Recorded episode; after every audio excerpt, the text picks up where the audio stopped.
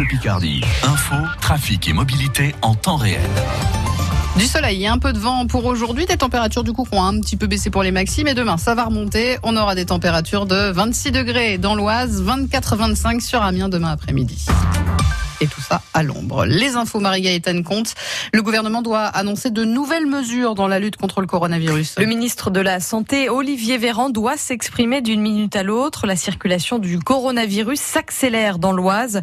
Le département est proche du seuil d'alerte, précise la préfecture dans un communiqué. Le virus est particulièrement actif dans le sud et l'est de l'Oise.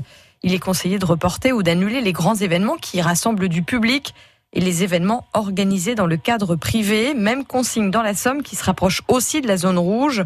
Brigitte Fourré, le maire d'Amiens, qui était l'invité ce matin de France Bleu Picardie, ne souhaite pour l'instant pas annuler toutes les manifestations à venir mais s'adaptera au contexte sanitaire. C'est à retrouver sur francebleu.fr.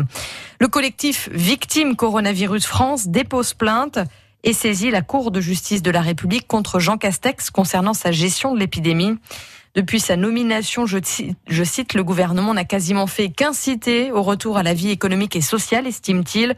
Plusieurs plaintes ont déjà été déposées contre Agnès Buzyn, Édouard Philippe ou encore Olivier Véran. Le ministère du Travail a détecté 225 millions d'euros de fraude au chômage partiel dans le cadre des contrôles réalisés dans les entreprises. La moitié a été bloquée ou récupérée. La majorité des fraudes concernent des escroqueries et des usurpations d'identité. Le MEDEF de la Somme a fait sa rentrée cet après-midi. Le principal syndicat des chefs d'entreprise a essayé de mesurer l'impact de la crise économique sur ses adhérents. Sur les 1500 entreprises adhérentes, une partie a déclaré avoir perdu plus de la moitié de leur activité depuis le début de la crise sanitaire. Des chiffres inquiétants et qui touchent plusieurs secteurs, comme l'explique Stéphane de Butler, président du MEDEF Somme. On a 34% des, entreprises qui ont des problématiques de, règlement et de trésorerie, avec des secteurs en difficulté particuliers. Hein. On connaît euh, l'industrie aéronautique dans notre territoire, on est gravement touché. On a certaines filières en difficulté, par exemple les filières tourisme. Hein. Euh, il y a eu un tourisme qui, s'est bien comporté pendant l'été, mais tout le tourisme d'affaires, le tourisme des étrangers et touche notre industrie. On a les services, hein, les accompagnements aux entreprises qui sont en difficulté. On a le, problématique de la culture. On a le bâtiment qui voit ses, commandes en baisse. Et là, c'est un très un indicateur très difficile. Et le secteur de l'intérim, euh, qui représente l'emploi, est aussi en difficulté. Donc euh, la, situation est très incertaine aujourd'hui.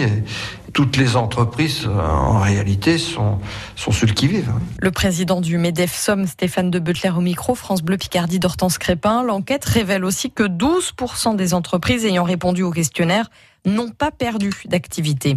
Près de 200 personnes ont défilé tout à l'heure dans les rues d'Amiens pour la journée d'action nationale pour la défense de l'emploi, des salaires et des retraites.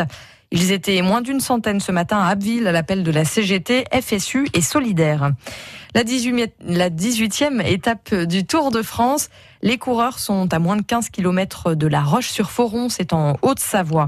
Et puis l'arrivée du Quintet pour gagner, il fallait jouer le 3, le 13, le 16, le 4 et le 2.